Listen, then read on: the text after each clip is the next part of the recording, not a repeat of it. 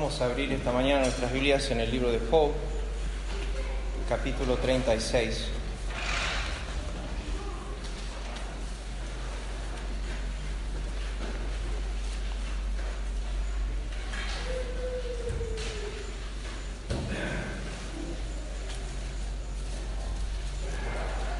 Y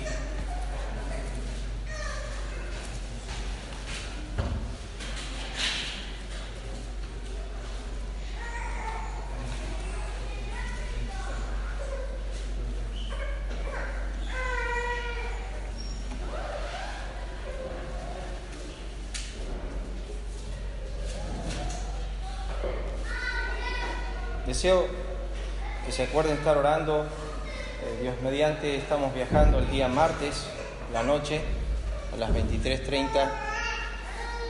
Y ayer vino un amigo a casa, lo, llamé en realidad a las 3 y media de la mañana. Es el cirujano, el doctor Marcos Frías. Algunos quizás lo conocen, trabaja en la clínica Montegrande y también en el hospital de Seiza. Había pasado muy mala noche.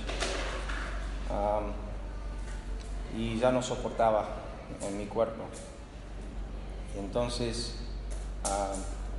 no sabía sinceramente a quién recurrir. Había ido, Carlos me había dado un muy buen médico, el clínico de él, que es este neurólogo también. Y fui ahí, y uh, como algunos ya saben, hace dos semanas que estoy con fiebre continua y eso provoca debilidad y todo lo demás. Realmente no sé el foco de infección donde está, no lo han podido descubrir tampoco. Bueno, a temprano en la mañana fui a la clínica Montegrande, volví a hacer estudios de sangre y rayos y demás, pero igual no salió nada. Y esa madrugada le, le, escribí a él y no me respondió y después a media tarde me respondió, me dijo que iba a venir a verme. Y llegó a la tardecita y agarró todos los estudios, lo estuvo mirando y bueno, somos amigos de la infancia, él asiste a los hermanos libres, eh, él me iba a operar a mí de la hernia, pero cuando empezaron a aparecer mis manchas desistí de hacerlo y me preguntó si me había operado o me iba a operar y le dije que lo iba a hacer cuando llegaba a Estados Unidos. Él me dijo después de revisar todo y revisarme a mí, detalladamente por un, rato, me dijo, los, los valores que tenés en los estudios me dan a marcar que lo que tenés es quizás lo que se llama este, síndrome febril. Yo ¿qué es eso? Me dijo, a veces nuestro regulador de fiebre que tenemos atrás del cerebro se descompagina y cuando tenés varias bronquitis seguidas como tuviste y no bien curadas, el sistema se descompensa. Eh, usualmente esto dura 30 días, dijo. He hablado con varios médicos sobre esto. Es, no necesariamente hay ninguna infección. Dijo, es un problema de justamente esta parte en el cerebro que está mandando una señal equivocada.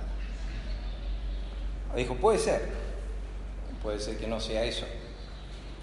Pero ya que vas a los Estados Unidos, hacete ver eso, Dios mediante. Así que quería mantenerles informados nomás que Dios mediante, si el Señor me da fuerza, llegamos Dios mediante el miércoles ahí, ya, ya tengo al secretario de la misión, el Raúl y su esposa, que se van a encargar de acercarme si es necesario al hospital para empezar a hacer más estudios. Pero pueden estar orando por eso. Algunos no he visitado por causa de eso y les pido disculpas. Uno es mi querido amigo Hernán, que quería ir una y otra vez y fui estorbado con esto. Así que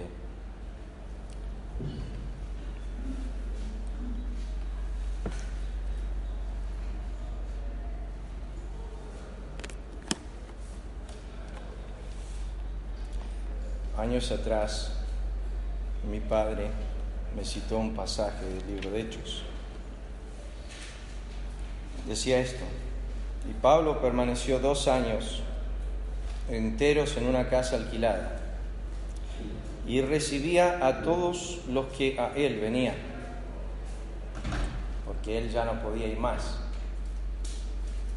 Y me dijo, hay un tiempo cuando uno puede ir y hay un tiempo cuando uno no puede ir. Y eso sentí estas semanas. Que en los momentos quizás donde yo necesitaba más ir, menos pude.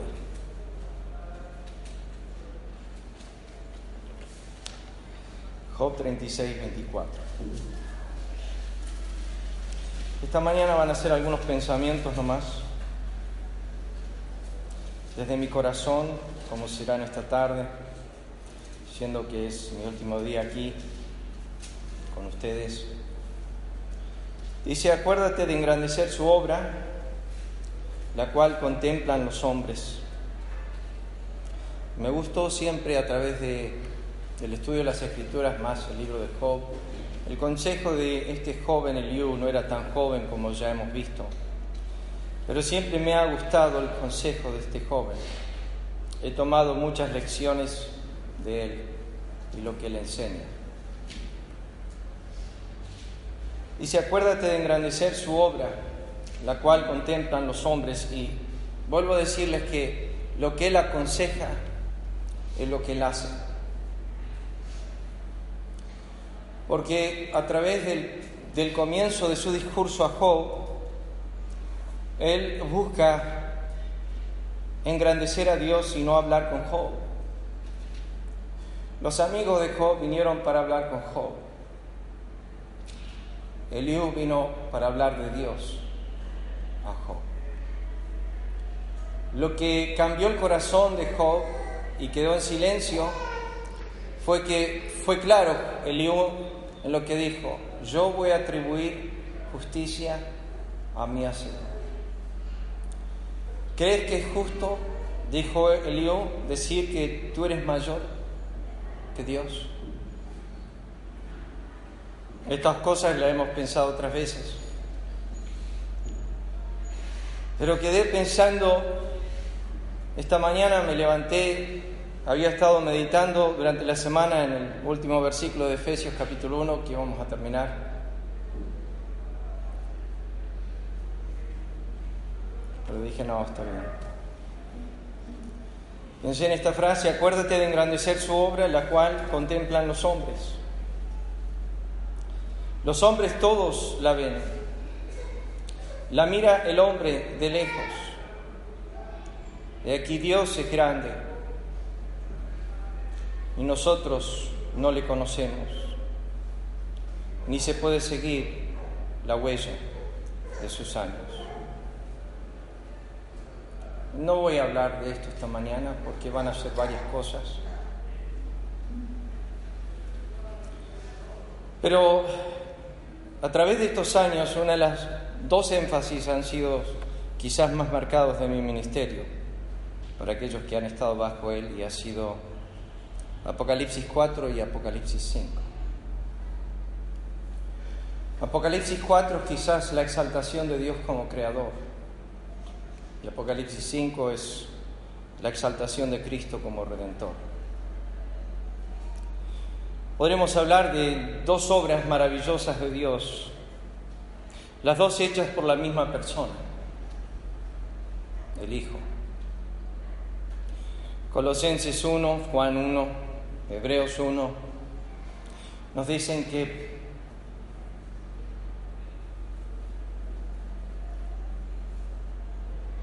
por medio de Él fueron hechas todas las cosas. Y no hay nada que no haya sido hecho que no fue hecho por Él. Esto, este espíritu de creación corre dentro de la redención y dentro de la iglesia. Me acuerdo años atrás, esto lo compartí también cuando llegué a la misión las primeras veces que llegamos, el pastor Sher era el presidente en ese entonces y me miró y me dijo, ¿cuáles son tus fuerzas? ¿Y cuáles consideraste ser tus debilidades? Y yo le dije, sinceramente, me parece una pregunta capciosa.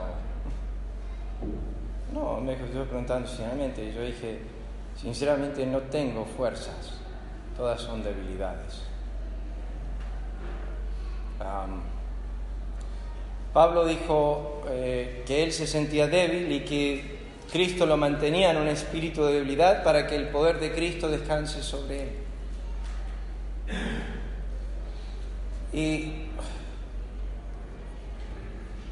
mi corazón ha ido a varios textos esta mañana. Simplemente esta mañana estaba orando para poder compartir y le dije al Señor, he pecado en muchas cosas,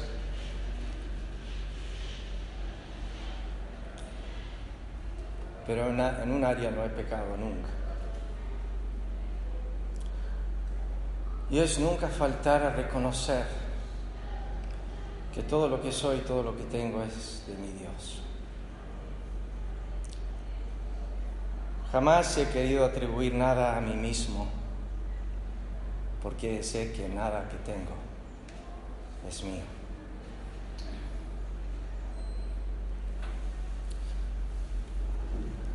Lo hemos enseñado una y otra vez, pero uno de los temas a través del Antiguo Testamento a la nación de Israel es acuérdate de engrandecer su obra. todo lo que tienes, todo lo que eres. Por eso Pablo, cuando estaba hablando esto, y hemos conversado estas cosas aún con el pastor Julio en otras ocasiones, pero por eso Pablo, hablando acerca de estas cosas, cuando escribe a los romanos, le dice, no os haría hablar, sino de lo que Cristo ha hecho por medio de mí. O sea, Pablo dijo a los Gálatas, lejos esté de mí gloriarme, salvo en la cruz de Cristo. No osaría, no osaría hablar, no diría nada. Tantos años leyendo Proverbios, llegando al capítulo 20, versículo 6, donde habla acerca de que todo hombre proclama su propia bondad, pero hombre de verdad, ¿quién lo hallará? Y yo quisiera que tu corazón y el mío no se olviden de que cada pestañear, que cada paso que damos, cada cosa que podemos hacer, siempre la estamos haciendo porque está dentro de su querer, su voluntad, de sus dádivas, de que Él nos ha dado todas estas cosas. Que se nos puede hinchar el corazón, se nos puede enorgullecer cuando de repente caemos en, una situación de abundancia como Israel en Deuteronomio capítulo 8. Y Dios tiene que traer una advertencia, decir, cuídate de no olvidarte de Jehová tu Dios. Cuando entres a la tierra y tengas abundancia y comas y todo esto, y se enorgullezca tu corazón y digas en tu corazón, mi mano y mi poder me ha traído esto y piense que ciertamente esto es mío. Y lo pensaba estas dos semanas cuando vivía casi postrado.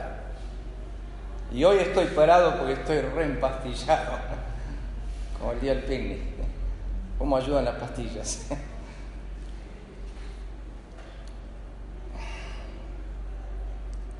Pero David, quiero que me en Salmo capítulo 38 un momento.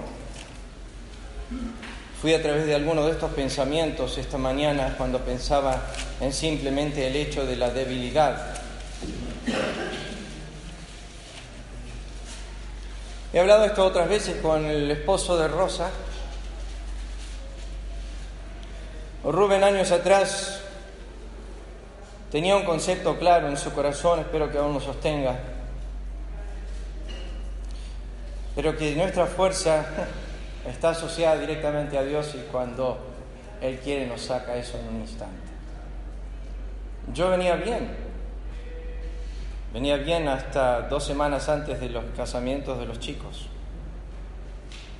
Había llegado, Nati había llegado, había llegado un sábado, el domingo, el lunes fui a jugar a la pelota a la noche, volví de jugar a la pelota y es cuando empecé a sentirme mal. Me senté en el sofá, ella estaba mirando la película, la miré y le dije, ¿sabes que me siento re mal? Ahí empezó todo. No sé qué fue ni qué es, y aún los médicos no saben, no tengo ni idea. Lo único que le supe decir es, wow, me siento re mal. David lo dijo, y esto en relación obviamente en el versículo 1 de Salmo 38, Jehová no me reprendas en tu furor, ni me castigues en tu ira. Salmo 130 dice, si Jehová mirara los pecados, ¿quién podía estar en pie? Y me hizo pensar obviamente en que David sintió lo que dice versículo 8 del capítulo 38, que es un pasaje donde David siente las reprensiones de Dios por causa de sus iniquidades. Versículo 4 dice, porque mis iniquidades se han agravado sobre mi cabeza. Pero versículo 8 dice, estoy debilitado y dolido en gran manera. Y ustedes se acuerdan, la iglesia de Corinto en capítulo 11, Pablo dice que una de las disciplinas de la iglesia era debilidad. Ahora, no siempre la debilidad está asociada a alguna iniquidad, porque tenemos a Pablo que estaba, Dios había traído una debilidad y lo había hecho débil para que él pueda conocer el poder de Cristo, la gracia de Cristo. Pero pensaba en este momento en esta debilidad. Romanos 5, versículo 6, ustedes lo saben, dice que cuando éramos débiles, 1 Corintios 1, versículo 26, dice que Dios escogió lo débil pero esto, todo esto nos lleva al pensamiento de que Pablo dijo que estaba con temblor y debilidad entre ellos, mucho temor y temblor y se sentía débil. Me acuerdo hablando domingos atrás con Tony, eh, él también me hizo referencia a eso, estábamos allá atrás y me dijo, ah, siento temor. dije, está bien, está bárbaro eso, es bueno hay una dependencia del Señor. Y sentía e-, este espíritu de debilidad y empecé a pensar en el pasaje de Daniel, que la debilidad de Daniel fue otra. Fíjense en Daniel el capítulo 10 un momento. Daniel el capítulo 10.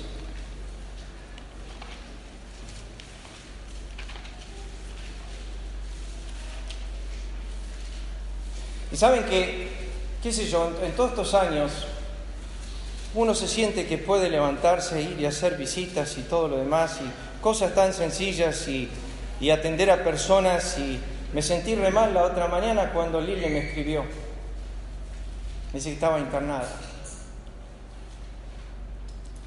Yo estaba ahí.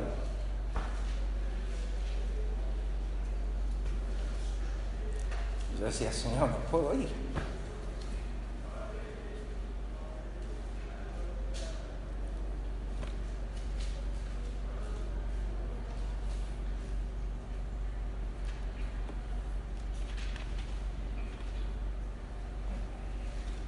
Cuán pronto Dios saca nuestra fuerza. Mm. Algo viral. Rubén y yo, años atrás, a vergüenza mía lo digo, jugamos a las pulseadas. Él me ganaba siempre. Pero yo aprovechaba cuando él estaba enfermo. Yo lo iba a visitar, estaba con fiebre. Y le decía, ahora podemos hacer una pulseada. Se reía que no tengo fuerza ni para levantar un escarbadiente.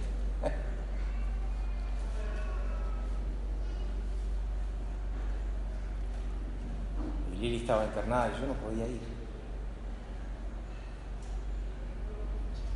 Y me sentía mal en mi espíritu y le pedía al Señor, por favor, dame fuerza. Sansón le decía a Dalila, si haces esto me voy a debilitar, y si haces esto me voy a debilitar, y si haces esto me voy a debilitar. Estaba jugando con ella, estaba jugando con su fuerza. Y de repente se volvió como los demás hombres, débil. Dios le dice en Isaías, profetizando de Satanás, tú te debilitaste como los demás. No pienses en tu corazón esta mañana que esa poca fuerza que tienes es tuya. No lo es. que puedas estar de pie esta mañana y poder llegar caminando a la iglesia es una bondad divina. Es una bondad divina. Él es el que fortalece, Él es el que sostiene. Físicamente sí, espiritualmente aún más, pero físicamente tu fuerza depende de Dios. Y, Sansón, en su última oración, le dice a Dios, te ruego por única vez que me fortalezcas. No pido más que una sola vez fuerza. Ahí Sansón reconoció que todos estos años, la fuerza que él tuvo todos esos años, era divina. Él dijo, ahora te ruego, por única vez, que me fortalezcas. Y Daniel, un hombre que vivía de rodillas, teníamos un hombre fuerte, de los de la tierra, conforme a Ezequiel capítulo 14, uno de los más justos. Estaba en la lista de Noé, Job y. Y, un hombre de oración, un hombre amado por Dios. Nos dice la escritura en el capítulo 10 de Daniel, versículo 8. Y, y solo yo, Daniel, vi aquella visión. No la vieron los hombres que estaban conmigo sino que se apoderó de ellos un gran temor y huyeron y se escondieron. Quedé pues yo solo y vi esta gran visión y no quedó fuerza en mí. Antes mi fuerza se cambió en desfallecimiento y no tuve vigor alguno. La idea es absolutamente débil.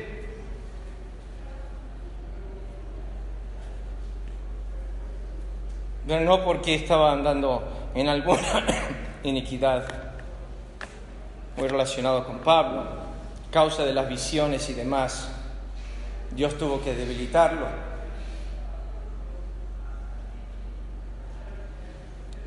Y dice versículo 11, Daniel, varón muy amado, está atento a las palabras que te hablé, ponte en pie. Mientras hablaba esto conmigo me puse en pie temblando. Entonces me dijo, Daniel, no temas, porque desde el primer día que dispusiste tu corazón a entender y a humillarte en la presencia de tu Dios, fueron oídas tus palabras y a causa de tus palabras yo he venido, mas el príncipe de Persia se, se me puso durante 21 días. Pero aquí Miguel, uno de los principales príncipes, vino para ayudarme y quedé allí con los reyes de Persia. Mientras, versículo 15, me decía estas palabras, estaba yo con los ojos puestos en la tierra enmudecido. Pero aquí uno con semejanza de hijo de hombre tocó mis labios, entonces abrí mi boca, hablé y dije que el que estaba delante de mí, Señor mío, con la visión me ha sobrevenido dolores y no me queda fuerza. ¿Cómo pues podrá, podrá el siervo de mi Señor hablar con mi Señor? Porque al instante me faltó la fuerza y no me queda aliento y aquel que tenía semejanza de hombre me tocó otra vez y me fortaleció.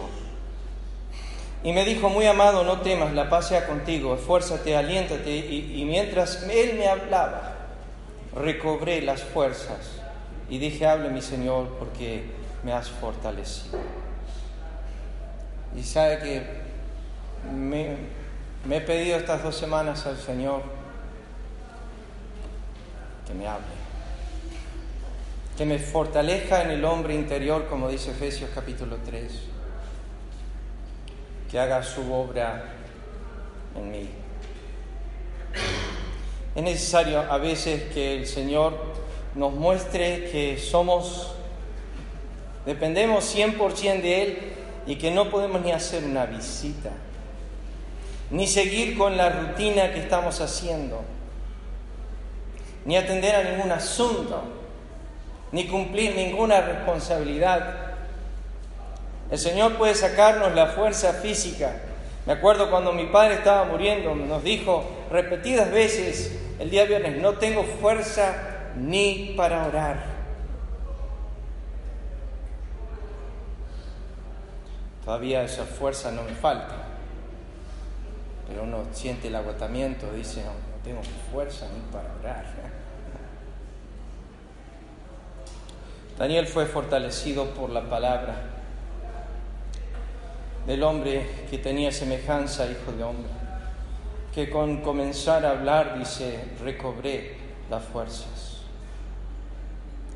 El Señor utiliza una palabra ocho veces en el Nuevo Testamento que tiene que ver con esto y se llama ten ánimo.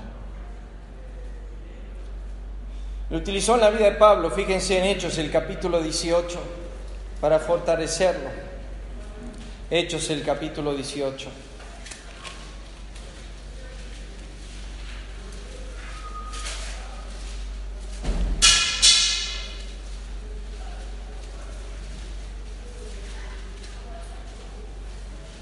Versículo 9. Entonces el Señor dijo a Pablo en visión de noche, no temas, si no habla y no calles, porque yo estoy contigo. Puedo decirles, hermanos, que no hay nada que sea más consolador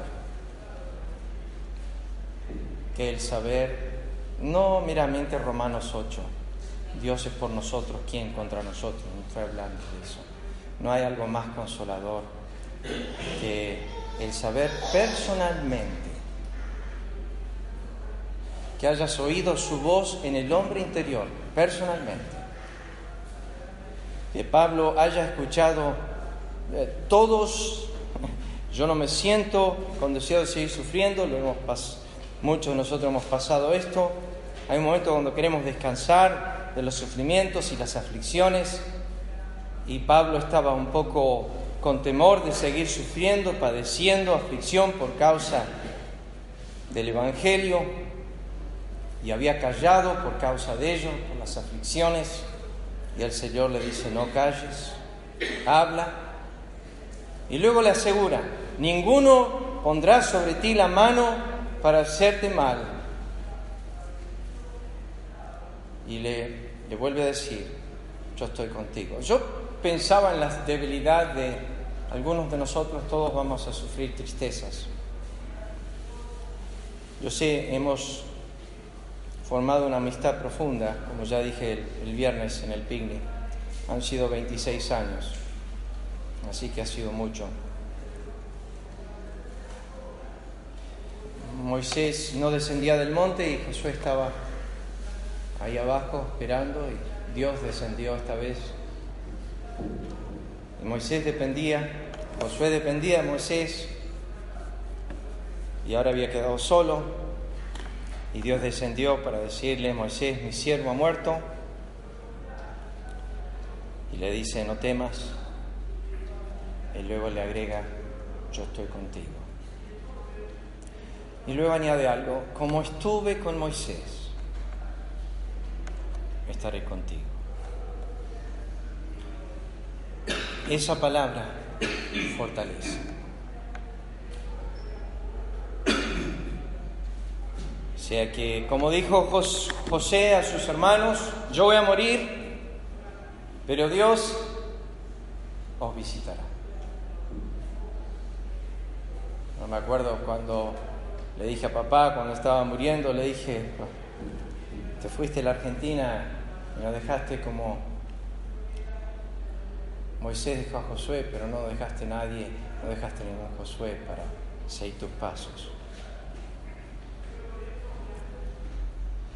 El Señor le dice, yo estoy contigo. Pablo experimenta esto a través de su ministerio, pero donde realmente lo vemos más claro noten en 2 de Timoteo capítulo 4, cuando está llegando al fin de su vida, él da este testimonio, 2 Timoteo 4.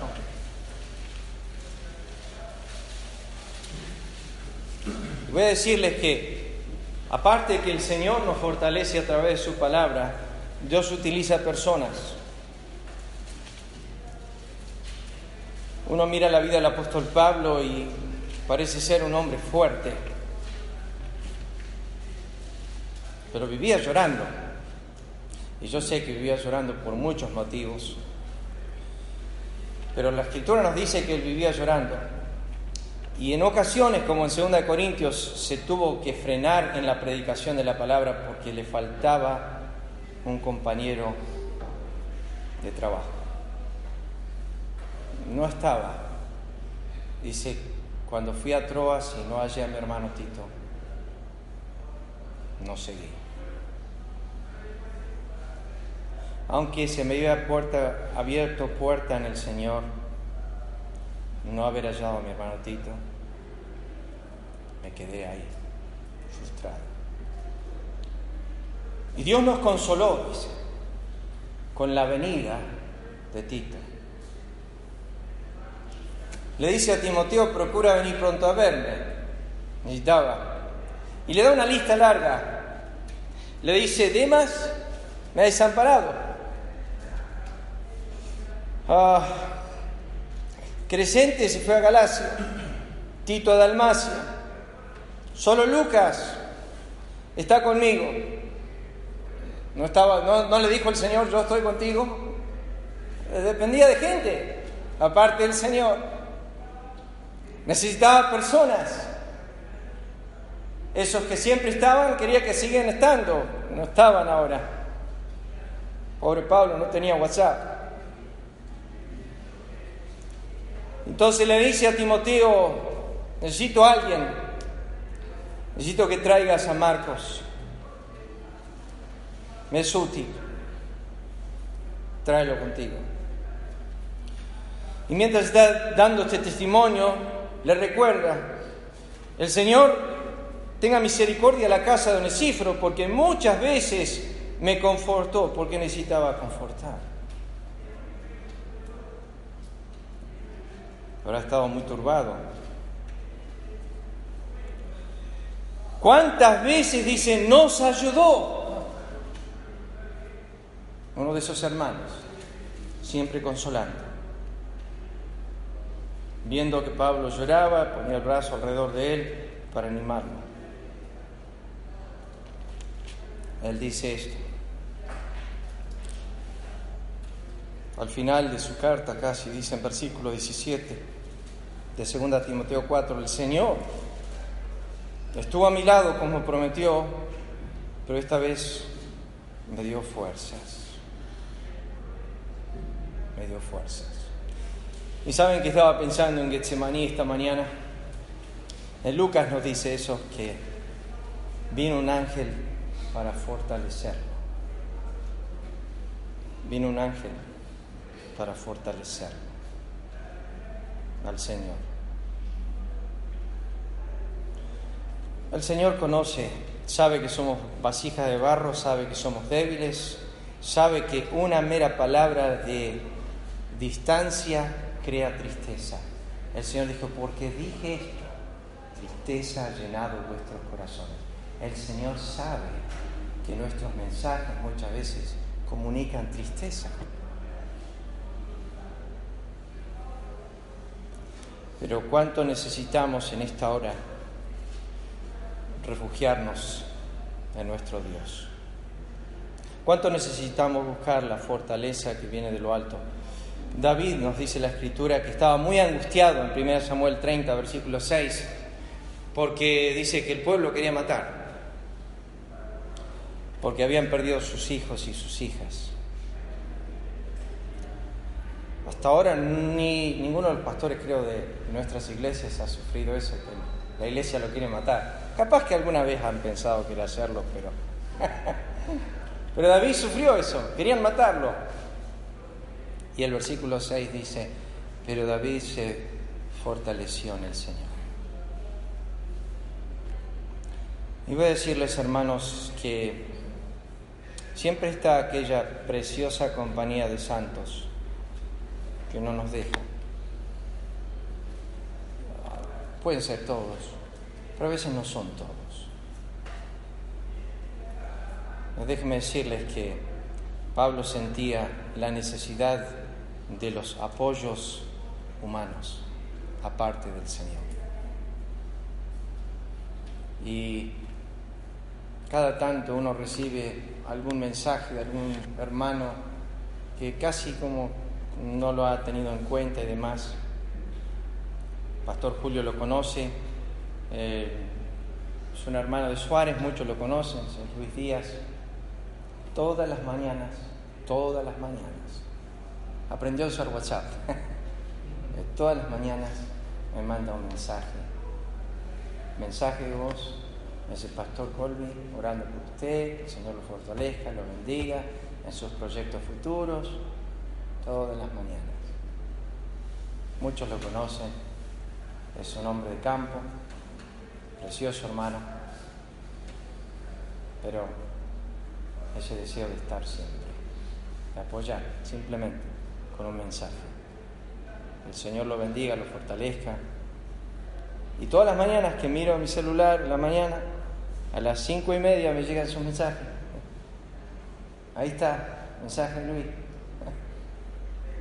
El Señor lo apoye, que el Señor lo bendiga, que el Señor lo guíe. Lo pongo, lo apago, pues si no.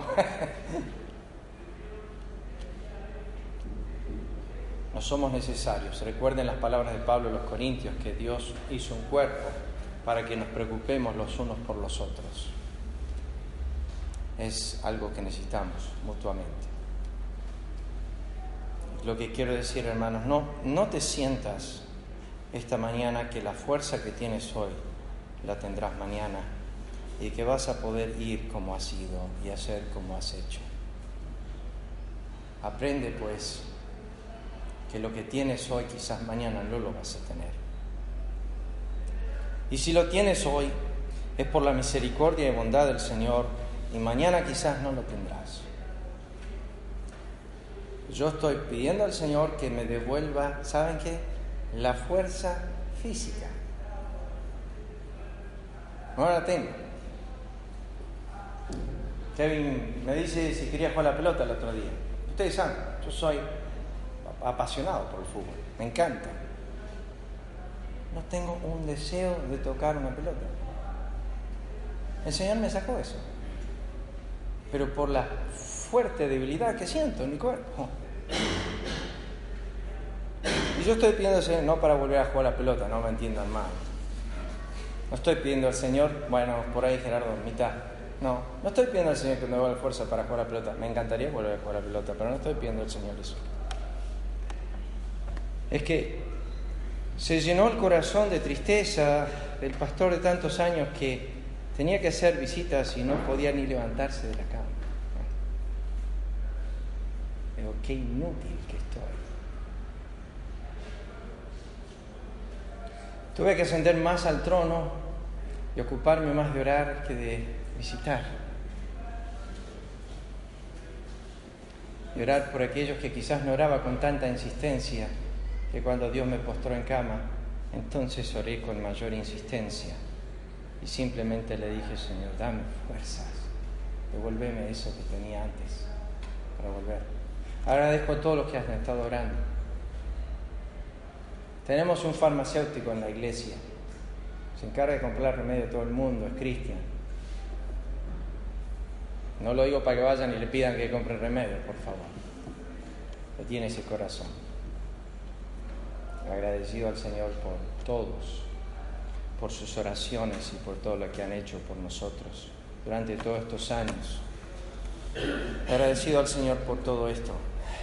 Un pasaje más, vaya en Apocalipsis capítulo 1.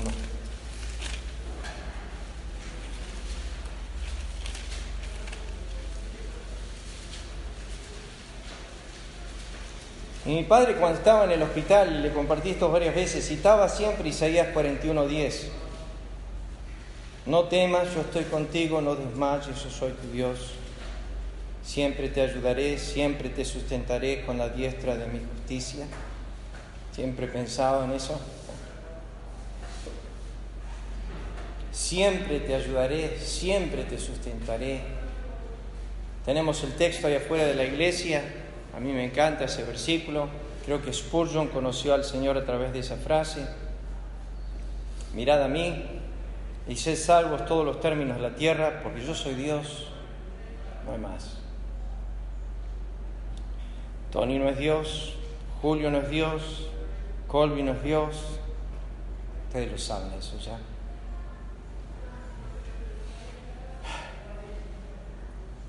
Él dijo, yo soy Dios. yo soy Dios. No te olvides de que Él es Dios y que no hay más. O Él va a usar a personas en tu vida porque justamente Él es Dios. Y porque Él consuela a través de personas, porque justamente Él lo hace porque Él es Dios, porque Él tiene cuidado de nosotros. Porque Pedro dijo, Él tiene cuidado de nosotros y Él sabe el momento y la necesidad que tenemos y Él envía a sus siervos en los momentos que necesitamos. Pero Él sigue siendo Dios y no hay más.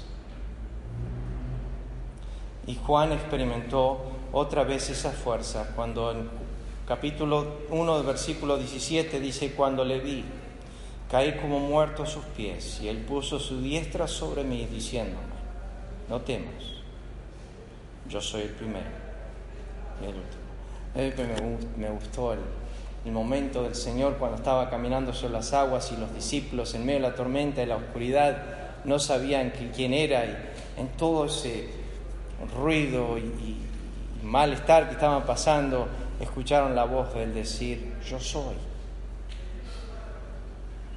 Oh, me encanta eso.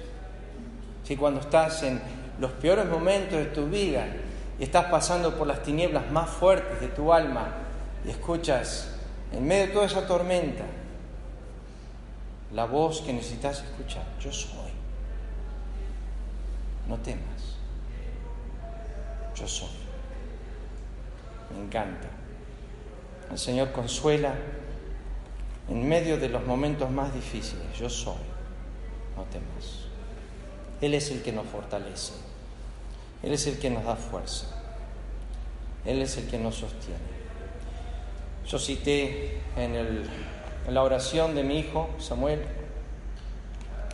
cierro con este versículo. Cité este versículo que a mí siempre me ha gustado. Hoy me casa de Jacob y todo el resto de la casa de Israel, los que soy traídos por mí desde el vientre.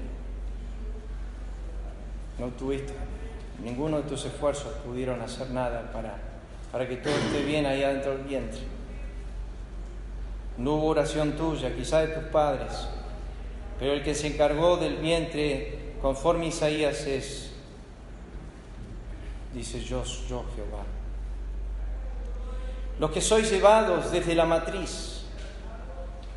Julio está todo el tiempo publicando cosas en Facebook acerca de el nieto que ahora tienen y que él es abuelo. Ese lo trajo Dios desde el vientre, desde la matriz, hasta la vejez, yo mismo. Hasta las canas, os soportaré, por algo dice soportaré. Yo hice, yo llevaré, yo soportaré, yo guardaré. Ese es Dios. Principio Ahí tenemos que reposar nuestro corazón, nuestra alma.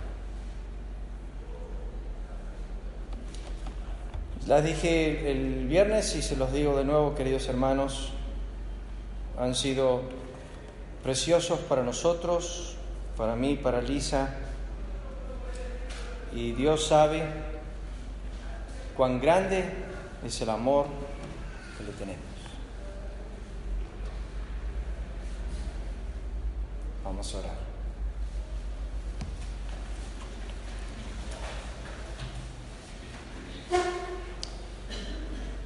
Padre, gracias te doy por los hermanos aquí.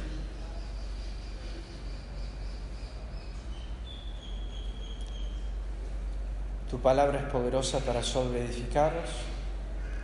Gracias porque has provisto a alguien que cuide la grey que la ame, que vele por ella, que la enseñe. Gracias por Pastor Tony y su esposa. Gracias por los hermanos. Ayúdalos a no desmayar. Es difícil para ambos, para ellos y para nosotros. Esta despedida Pedimos, oh Dios, que tú estés fortaleciendo los corazones. Que sin duda hay momentos de tristeza, de desmayo, de falta de fuerza, pero tenemos que acercarnos a aquel que nos fortalece en el hombre interior, aquel que consuela los corazones. Tu palabra nos dice que tú nos consuelas en todas nuestras aflicciones. Pedimos que tú puedas consolar a tu pueblo, que puedas fortalecerlo, que puedas bendecir tu palabra en sus corazones. Ayúdanos a nosotros al regresar, a poder servirte.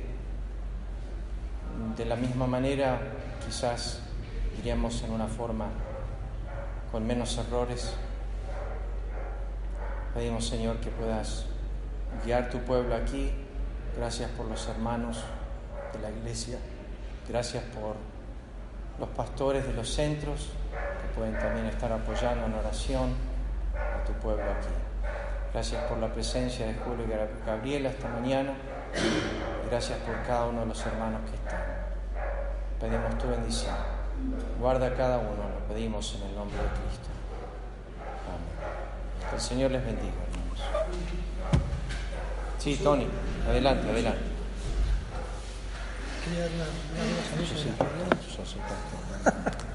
¿Qué tal, hermano? Muchas gracias.